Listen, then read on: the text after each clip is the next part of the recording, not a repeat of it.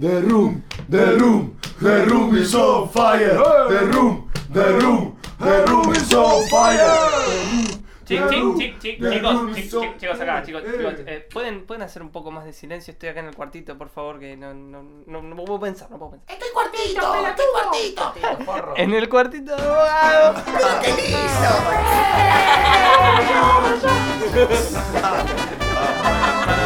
Chao. The Little Room of Bogado. La gran manzana. La gran manzana que algunos muerden mientras otros miran. Me agota recorrer tu tan excesivo Buenos Aires. Acaba por cansarme. En el subte un tipo se pasea con su pierna ensangrentada, herida de guerra, pata de pollo que comió la indiferencia, mientras va y viene intentando esquivar pasajeros y la pierna que los roza. Yo ya me bajo, ya acaba el viaje, pero antes, madre de cuatro pibes, canta Gilda, se me ha perdido un corazón. El marido sostiene un parlante que amplifica la voz de su mujer. Se quedaron sin laburo los dos, se quedaron sin. Me bajo en retiro, no alcanzo a dejar nada. Me llevan, con la mochila y un bolso que incomoda. De repente, otra madre, esta no canta, suplica, un plato de comida para sus niños pobres, que viven en la conciencia media de la clase media argentina, que a esta clase de gente le gusta tanto mencionar, para hacerle el caldo gordo a su moral. Sweet Home Buenos Aires. ¿Qué hace esa madre a las once de la noche en retiro? ¿Dónde está que ya no la veo? No alcanzo a darle nada. Me cansa tu capital acumulado, Vigapol, destinado para la dureza de las bestias. Y yo, sujeto privilegiado, que veo este freak show, muerdo la parte podrida de la manzana y no me gusta.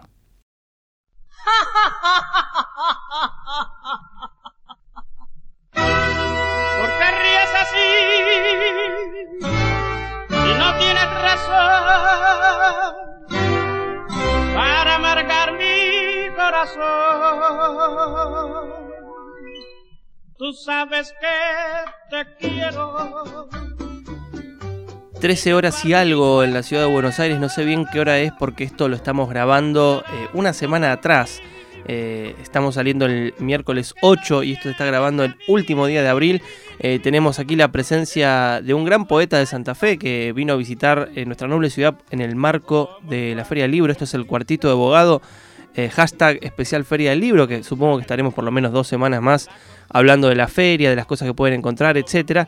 Y bueno, Juan Pablo Bañarol, que es el poeta que nos acompaña hoy, precisamente vino en estos días porque está un poco a cargo de uno de, las, de los stands más interesantes de la feria, que es eh, Fuega. No sé si es Fuega, Fuego. Fuego, fuega, sí, depende. Depende Sí, de quién por lo quiera nombrar. Claro, el tipo del hashtag también. Sí, sí, sí, sí, sí. Sí. Muy, es una colectiva editorial que Sí. se ha formado, este, que son un montón de editoriales. La mayoría de ellas, en realidad, todas podemos decir, dirigidas por mujeres. Eh, estamos ahí con Germi Sicone, que no me acuerdo bien el nombre, Germán algo, pero Germi Sicone es el, nombre en Facebook, si lo quieren buscar. Eh, él está con color pastel fanzine y los otros libros que ha hecho de Madonna. Y estoy yo acompañando a Chela, Graciela Prieto Rey, desde Editorial del Aire. Eh, estamos haciendo el aguante ahí en el stand, nos dividimos, estamos por horarios, por franjas horarias, eh, para no dejar solo el stand. Y en realidad, bueno, quería mencionar un poco cuáles eran las editoriales que estaban para que así la gente sabe. Sí, por supuesto, el, el sello editorial El Ojo del Mármol, está Nebli Plateada, Ediciones Presente, Colectivo Semilla, Pánico el Pánico, Viajera, Maravilla, Paisanita y bueno, desde, como les decía, Editorial del Aire y Color Pastel. Eh, es el stand 2113, 2113 le digo yo más fácil, del pabellón amarillo, es lo que sería Nuevo Barrio. Sí, un lugar en- muy raro que ahora Sí. se abrió, digamos, eh, al pasé- costadito, al extremo, Claro, sí, cerca sí. de Zona Futuro. Sí, sí, sí, sí, Sí. estamos todos ahí. Este, está también cerca de lo que es el- la sala Alejandra Pizarnik, donde se van a estar haciendo eventos. Así que nada, este, como que quería comentarte nomás que estábamos ahí ofreciendo todos estos libros, estos libros de editoriales independientes, eh, muchos de ellos hechos muy artesanal, de manera muy artesanal, con artistas que participaron dibujando estos libros. Así que me parece que hay muchas opciones y buenas para que la gente se acerque, no solo en poesía, sino también en narrativa, hay novelas, hay libros de cuentos, eh, de relatos, este, incluso hay algunos libros inclasificables porque por las demandas de estos tiempos de las editoriales, ¿no es cierto?, que quieren clasificar los libros y acá hay como de todo y creo que la gente encuentra su libro, su lectura y, y la verdad está muy bueno poder reunirse entre varias editoriales independientes y hacernos el aguante, ¿no? Sí, lo interesante también es que eh, hace dos años o tres años atrás, por ahí la COP eh, o inclusive Sí. los siete logos eran los stands que tenían como esta especie de proyecto de juntar varias editoriales. También todo el libro es político, que está También. Tinta Limón, Milena. Cacerola, pero este año me llamó mucho la atención como por lo menos hay 10 stands, espero no exagerar, pero hay 10 stands que vienen con esas propuestas, ¿no? Sí. editoriales eh, identificadas con lo alternativo, lo independiente, editoriales más pequeñas, que se juntan para tener un stand en la Feria del Libro y ganar un poco de, de visibilidad también de los Sí. proyectos. Sí, sí, es como que en realidad es como que hacernos el aguante entre todos, entre todes. Eh, como vos decís, generar visibili- visibilidad, ¿no es cierto? Y a la vez son como proyectos muy inclusivos y muy diversos. Entonces, como que eh, la gente cae y, tiene un poco de todo para ver, para elegir y para encontrarse también en esa escritura. Eh, es impresionante porque hay gente que cae con algunas temáticas, como por ejemplo, eh, no sé, quiero algo de maternidad. Incluso ayer cayó una chica que, que- estaba haciendo una investigación, es una chica de afuera sobre lo rural acá en Argentina y quería un poco de poesía relacionado a lo rural. Y teníamos para ofrecerle, o sea, eso fue la verdad que, que, que muy bueno, que muy lindo poder que cada uno de los que esté en el stand este, atendiendo sepa un poco de qué se trata el perfil editorial de, de las distintas propuestas, ¿no? Eh, entonces, la verdad que, que Claro, funcionamos sí. así, funciona muy bien y, y la gente se acerca y se acerca sorprendida, eh, le sorprende la idea de tantas editoriales juntas y, y la verdad que, que hasta ahora la experiencia es, es muy buena y, y la verdad que el hecho de poder compartir y poder estar haciendo el aguante a esta propuesta eh, no me parece menor, me parece que está, que está muy bueno. Sí, eh, además de que, bueno, Paisanita, eh, que creo que debe ser la, la editorial que por lo menos tiene mayor circulación acá, Sí, junto quizás con El Ojo del Mármol y Pánico Sí. el Pánico, sí, eh, se juntan con otros proyectos editoriales, como por ejemplo Del Aire, que más que nada circula por la zona de Santa Fe. sí. O sea, hay una especie de federalismo, por decirlo de alguna manera, Claro. medio brutal, que está bueno eso, porque también permite como la mejor conexión de los proyectos editoriales. Sí, sí, porque incluso eh, hemos tenido una experiencia previa que fue Editoras al Frente, que continúa, que son algunas de estas editoriales que están incluidas, muy pocas. Y en realidad cada una de las editoras tiene libros de, de las otras editoriales y las lleva a las ferias, a las diferentes ferias en las que participa de, su región sería. Y la verdad que está bueno porque la gente se acerca preguntando, che, ¿qué onda esta editorial de dónde es? Uno le dice, le tira el perfil más o menos, eh, qué tipo de escritura, qué, qué autores hay. Y, la verdad que, está muy bueno porque se da a conocer, ahora gracias a las redes, ¿no es cierto? Después se buscan en Facebook y hacen un seguimiento de autor y como que conocen algo diferente que está bueno poder proponer desde una mesa editorial y a la vez en estos tiempos eh, tan críticos, ¿no es cierto?, para la economía y para la industria editorial. ¿Vos decís? Eh, sí, este, lo digo, lo afirmo. Eh, me parece que tener una mesa con variedad de libros, de variedad de propuestas, eh, ayuda mucho a, a que se realice una venta, ¿no? Sí, no- obviamente uno va a saber cómo se va a mover toda la cuestión cuando termine la feria y haga los números. Sí, Pero también hay mucha gente muy ávida buscando precisamente material de editoriales eh, que no son las, por decirlo de alguna manera, medio brutal, las mainstream. sí. Y se lleva más que nada los pro- estos proyectos que también son las que, lo que sacan las cosas más interesantes y lo que hay que leer ahora. Eh, ayer por lo menos, que fue un día lunes, que uno esperaría poca gente, yo vi muchísima gente eh, precisamente en esta zona de Nuevo Barrio Claro. o visitando los stands también de, de la COP, que me parece que está en otro pabellón. Sí, eh, o eh, dándose una vuelta por... La- la eh, sensación, claro, por correcto. ejemplo, o el stand de Iván Rosado que comparte con Vlad y Ríos, o sea... Sí, hay un sí, montón de, sí, sí, sí, de eh, gente circulando por ahí siempre. me, me parece que hay como una cuestión de proximidad con, con la literatura que hacemos, con el tipo de literatura, y a la vez con los autores. Creo que a la gente también le gusta tener ese contacto con el autor. Eh, a veces esta cuestión de- del mainstream que vos decías o de los grandes aparatos editoriales eh, generan cierta distancia incluso desde lo literario y, y después en la cuestión del que el autor nunca, nunca lo ve, no, no tiene contacto, capaz que no va a eventos y nunca lo ve leer, nunca lo escucha leer, ¿no? Claro.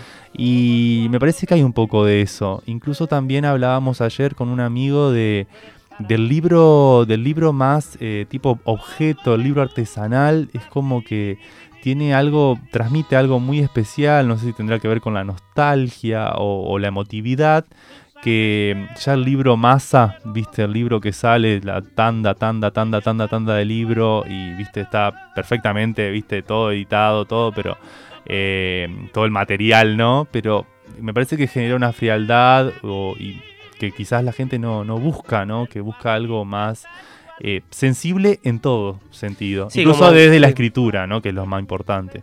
Claro, como que tenga otra otro plus, algo más eh, vinculado a la materialidad de, de tener un libro y que no sea tanto... No sé si tiene que ver con lo digital estrictamente, pero Mm. estoy más cerca de pensar lo que vos decías, ¿no? De que tenés un, tener un libro de una editorial ya como que le da eh, ese, ese tono, ese aire, Sí. esa especie de impronta que solo esa editorial tiene y te permite relacionarte de una manera más física con el texto, Sí, ¿no? yo me acuerdo cuando, cuando empecé, ¿no es cierto?, a acercarme a la movida más independiente, a mí me llamaba poderosamente la atención esto. O sea, eh, incluso de esos libros que capaz que agarraron una cartulina, la doblaron y le metieron los papeles adentro, impresos con su impresora en su casa. eh, cómo te hablan, cómo se refieren, ¿no es cierto? La gente que vende a ese libro te puede contar algo, su experiencia que nosotros sabemos que yendo a las librerías grandes querés comprar algún bestseller, algo, y es, tomaste Sí, el tomá, libro. Claro, ¿me entendés? Entonces me parece que es, es todo un circuito que está hecho especialmente para llegar aquella persona que quiere algo diferente. Incluso en, cómo se mueve la feria, uno ve que están todos en los grandes stands y todo. eh, y decimos, bueno, ya van a llegar acá. Ah, la gente que realmente esté buscando otra cosa va a llegar a Nuevo Barrio. Y, me parece importante eso, tener paciencia y, seguir insistiendo, ¿no? Que esperemos que, que todo esto económico que está pasando eh, tan fulero empiece a poco a, cambiar y, a dar un poco más de posibilidades. Pero la gente llega, llega con curiosidad, levanta los libros y pregunta eh, y trata de llevarse uno, que es lo, lo importante. Eh, ¿Cómo ves la situación de la, de la editorial por la cual estás viniendo, ¿no? Del aire editorial, en términos de publicaciones este año, si tiene algo programado. Nosotros tenemos eh, programado dos libros de poesía. Uno es de un poeta de Rafaela que se llama Ma- Matías Aimino. Y otro es de una mm, eh, poeta de acá de Buenos Aires, Karina Sedevich. Mm. Este, son los dos libros programados que tenemos por este año. Teníamos pensado el año que viene publicar narrativa, hacer narrativa, que todavía está ese proyecto. Y en lo que me, me río porque estoy pensando voy a tener que cambiar mi eje Sí, de fanático de la poesía a meterme a empezar a la narrativa. a meterme de a poco en la narrativa, eh, a- a amigarme con ella.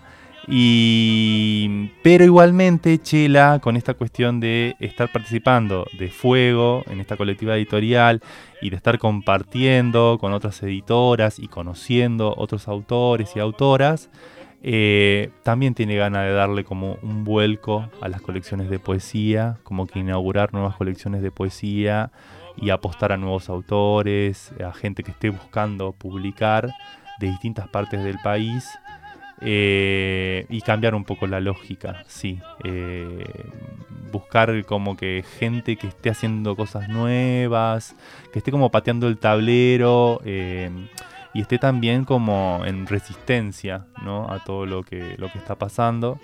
Y que, que ella estuvo como muy en estos días que estuvo antes que yo, estuvo como, como analizando y viendo y, y me mandaba mensajes, ¿no? Y yo digo, bueno, pero íbamos a hacer narrativa, ¿qué pasó? Bueno, sí, también vamos a seguir apostando a la poesía, pero mm, sí, la idea es como darle como una, una renovada a, a- a- a todo el catálogo y como que empezar como de cero y, y ver Un golpe de aire del un aire. golpe de aire, sí, sí, sí, sí, sí, sí. Eh, porque nos parece necesario, ¿no? Porque es como que siento que las editoriales tienen como etapas y, y necesitan transformarse por la demanda de, del público, del mercado, ¿no? Que, que demanda algo nuevo, a ver qué más, ¿viste? Siempre como que en lo literario, incluso a nosotros como autores nos pasa que eh, hay como una interpelación que, que- que- que pide, ¿no es cierto? A ver qué más podés dar o qué es lo nuevo que tenés, ¿viste? Incluso uno para responder, ¿viste? Siempre trata de diferenciarse y decir, no, esto no, a vos te gustó tal libro, bueno, pero esto es distinto, ¿viste? Todo esto que hice ahora es diferente. Claro, sí, sí. Eh, por una cuestión de búsquedas también, de originalidad y, y de lo que está involucrado, ¿no es cierto?, también en ese proceso creativo y en esa historia del libro. Ah, por lo menos a mí me pasa así, yo lo vivo así. Eh, yo trato de cerrar los libros y bueno, yo sobre eso voy a tratar de no hablar, o si hablo voy a tratar de hablar diferente. claro, entiendo. Pero no casarme con una fórmula que haya funcionado. ¿Y qué viene en, en la vida eh, de escritor de Juan Pablo Bañarol? Viene un, un libro, este año estoy trabajando en un libro nuevo, ya lo terminé de corregir. Eh, tenemos ahí una, una editorial que lo está que lo está esperando, lo está guardando, que es eh, Baldíos en la lengua. La, ah, la de Nicolás la, la de Antonio. Nicolás muchacho. Sí, sí. Eh, que me parece justo la, la- que coincidamos en este proyecto, porque yo viste que participé del Festival de Apoa, así te conocí a vos. Sí, el eh, famoso La Juntada. eh, vamos a la juntada y, y ese libro se empezó a originar por ahí, muy cerca de ese evento. Eh, y yo me acerqué un poco más a la lógica del objetivismo, me puse más como que en onda observador, me alejé un poco, no del todo de la metáfora, sigue teniendo metáfora ese libro. eh, y la verdad que, bueno, ahora viendo eh, la posibilidad de a poco de, ir cerrando esta edición, y bueno, lo que escuchábamos hoy ya es lo, último que estoy escribiendo, que te lo quería mostrar porque fue un poema que se originó en octubre del año pasado, cuando yo estuve en la feria que se hizo ahí en el Malva, en la placita del Malva. Y, es lo, en la búsqueda que estoy ahora, que es como bastante provocadora, transgresora, pero a la vez tiene que ver con la bronca y la impotencia de ciertos momentos que, que uno vive eh, y quería transmitir eso, quiero transmitir como eh, la emoción, la sensación sin filtros, sin estar conteniéndola o, sin ser eh, poéticamente correcto en el sentido Claro, de sí. estar respetando reglas, Más crudo. sintaxis y todo, no, es más, es más crudo incluso en la, en, en- en la lectura, o sea, como que va a chocar porque capaz van a decir, che, pero este que luchó tanto por la cacofonía o, o por escaparle a la rima, bueno, no, esto es todo así, cacofónico, rimoso, todo a propósito porque eh, lo que busca es como un poco este vómito emocional, ¿no? Sobre la perspectiva del momento que se está viviendo. Así que nada, estoy contento, estoy como que en una búsqueda y mm, a la vez también como que sintiéndome más cómodo con el tema de, ser escritor, que mm, a veces en la autocrítica, viste, uno es demasiado duro y, no deja que los procesos avancen naturalmente, que esos libros van, van creciendo, se van haciendo, se van haciendo conocer y todo, y, y me está pasando ponerle que con el primer libro, Contras un vestido, que es un libro que yo saqué en agosto de 2015, eh, ese libro está vigente hoy y está haciendo su camino hasta el día de hoy. Que yo pensé que era un libro que llegaba tarde por, por el momento que estábamos viviendo, porque está la cuestión de la identidad trans ahí y, el tema del prejuicio.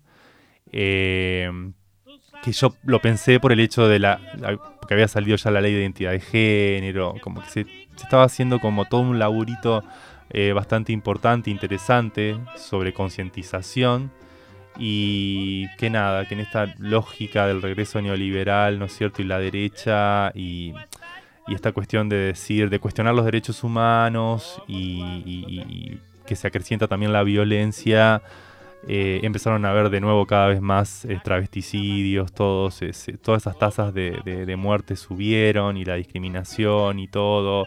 Incluso nos volvieron a pegar a los gays de nuevo, ¿viste? Es como un retroceso eh, muy heavy, muy, muy a la vez este, eh, muy fuerte porque eh, las nuevas generaciones vienen con otra cabeza y, no pueden creer, este, aquellos, ¿no es cierto?, que, se solidarizan con estas causas de que esto ocurra. Y, y nada, es como que el, el libro dolorosamente está de nuevo en, en el boca a boca porque se vuelve al reclamo, ¿no? Se vuelve a la lucha por eso, por el reconocimiento de esos derechos. Eh, entonces, por un lado, digo, bueno, qué bueno que se esté leyendo y a la vez digo, qué lamentable que, que tengamos que seguir hablando de eso, ¿no? Que tengamos que seguir poniéndole nombre a, a cuestiones tan dolorosas. Eh, al que escuchábamos era Juan Pablo Bañarol, que está repasando un poco de su obra, un poco de la actualidad de, de la editorial del aire, eh, que recomendamos muchísimo, eh, a la cual lleva adelante junto con Graciela Prieto Rey, Sí. la famosa Chela de Santa Fe. Eh, y también nos está contando este evento particular que dentro de la Feria del Libro pueden encontrar los stands de Nuevo Barrio, en donde está la mayoría de estas asociaciones entre editoriales independientes y alternativas, que tienen su estancito para más que nada mostrar cuál es el material que uno puede encontrar más allá del mainstream, más allá de las grandes cadenas, y que es un poco la literatura viva, en el sentido de eh, las fuerzas vivas, como di- dice la crítica marxista cuando tiene que hablar del pueblo. Eh, bueno, nos vamos a despedir de este cuartito de abogado con otro poema más de Juan Pablo. No sé si tenés ahí alguno. Eh, te quiero tirar que Sí, esto va a salir el 8, el viernes 10 de mayo a las 19 horas en el stand de Fuego Colectiva Editorial.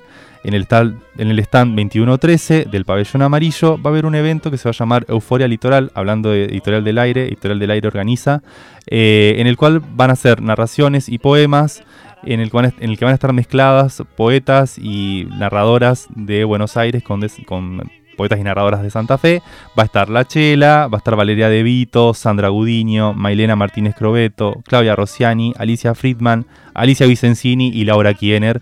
Van a estar haciendo lecturas especiales. Acá se está, se está forjando este evento porque se llama Euforia Litoral y Ah, tiene bueno. que tener un, un plus, ¿viste? Este, no va a ser, no, la- no van a ser las, las, las- las- lecturas que estamos acostumbradas de ellas, sino que están preparando algo especial y bueno, va a ser ahí en el stand. ¿A qué hora? ¿Del viernes? El viernes 10 de mayo a las 19 horas. Viernes 10 de mayo, 19 horas, ahí Sí. en el stand 2113, que es el de Fuego Colectivo Editorial.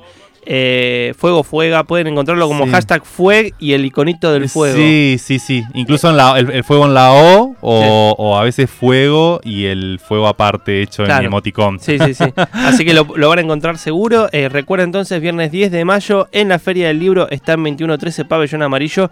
Ahí va a haber una euforia litoral, litoraleña. no sé. sí, sí, es fuera litoral le mandamos. Euforia litoral me gusta más que litoraleña, porque litoraleña me lleva ya a una cuestión muy eh, folclórica. Claro, claro, no, no es la idea. No es la idea, no es la es, es, es- es mosquito, humedad, todo junto. Todo junto. Viernes 10 de mayo eh, a las 19 horas en el stand 2113 de Fuego Colectivo Editorial, Pabellón Amarillo. Ahí van a encontrar Euforia Editorial, un evento recomendadísimo, porque ya el, nombre de todas las autoras que dijiste son buenísimas. De Sandra, de. Graciela Prieto Rey, eh, bueno, la propia Valeria De Vito, Claro. eh, que es la que dirige la hermosa editorial El Ojo de Mármol. Eh, Está Laurita Kiener, con, sí. reci- con- que recién salió su libro, Una amiga cuando, así que también la va a estar pegando ahí. Vamos a estar con todo ahí. Recuerda Dale. entonces, viernes 10 de mayo, 19 horas, en el stand 2113, Pabellón Amarillo. Y nos vamos con este poema de Juan Pablo, cerrando este currito de abogado grabado especialmente por la visita de Juan Pablo, que se va el 2 de mayo, vuelve al litoral. Gracias, Eh, gente. Y, y que el año pasado, lo no sé si el año pasado o el anterior, me parece el año pasado. Sí. El año pasado habíamos tenido un cuartito telefónico. eh, en, este, en esta oportunidad no queríamos dejar de aprovechar que había venido especialmente para, para tenerlo más en carne viva. Nos vamos entonces con un poema de Juan Pablo. Gato. No aprendiste nada. Al final, tanto que te haces el gato en esto de la conquista, no sabes nada. Aunque vos no lo buscaste, te miró, profundo te miró. Cada vez que apartaste la vista, volvió a mirarte. No te resististe, te pusiste nervioso, se te paró el pito de la emoción, sin vergüenza. Le hablaste, preguntaste su nombre, qué hacía por ahí. Te gustaban, sus piernas de rugby, sin pelos, no importa, su porte, su barba, y los ojos de cerca, de color miel exótico, erótico. Acordaste verlo en el boliche, de osos, tu primera vez en un lugar así, paraíso o infierno, no te importaba morir. Lo deseabas tanto, bello animal. Le dijiste que estabas en una relación abierta. No le gustó. Igual no te dijo nada. Lo tocaste, lo abrazaste, adelante de sus amigos. Estabas como loco. Querías estar a solas con él. Lo llevaste a un rincón, querías ser sucio, y ahí nomás te puso los puntos sobre las IES, que no eran novios para que le hicieras el show de la parejita. Que hiciste llorar, tan sensible, sos un gato que no sabe caer, un gato que tumba cosas, que no afila sus uñas lo suficiente. Al final no lloraste. Te dijo, bailamos y después vemos. Tomaste distancia de todo, pero pensabas dar pelea. Más tarde, los iba, lo ibas a cazar, como sea. Los cansó el reggaetón, los cansó la sed, te invitó a dormir a su depto, al fin. Te pidió que lo chapes en la avenida, mientras esperaban el Uber. Hablaron de multiorgasmos, de chakras, de piso pélvico y lo chapaste con ganas, un rato. Emprendieron viaje. Cuando entraron al depto te dijo que se iba a bañar, pero no se aguantaron y transaron en el sillón. Te dejó que lo denudaras. Todo lo que le hacías lo respondía con un gemido. Era feliz, vos también. Terminaste por acabarle en el pecho. Fue genial. Se bañó, después vos. Se tiraron a la cama. Le contaste un poco de tu vida, que era la primera vez que levantabas en una plaza, que tenías baja autoestima. Oscila entre un, corcel de carrera y un agua viva atrapada en la arena. Te contó un poco de su vida y decidiste irte. Aunque se puso una remera con el logo de Superman, le esquivaste el beso en la boca. Un gato debe pasar desapercibido. Esto no es amor, gato, solo sexo por placer, entre hombres. Pensás, qué lindo oso que sos, tu barroquismo, tu fuerza, tu sonrisa, la, la armadura que vos solito forjaste. Sé de la sensibilidad que está escondida, quiero encontrarla, que podemos forjar el amor también. Osito, veo tus fotos en el Face, te quiero en mi cama, pero lloro, no por vos, porque no puedo con cosas que me pasan. Me gustaría abrazarte, borrar parte de mi historia, donde decía que la sensibilidad me iba a jugar una mala pasada. Estoy cansado, debería bañarme y dormir. Recordar que el gato en celo vuelve todo rasguñado, con hambre, sin saber qué hizo y sin saber qué buscaba ni por qué se perdió. Der kleine vom.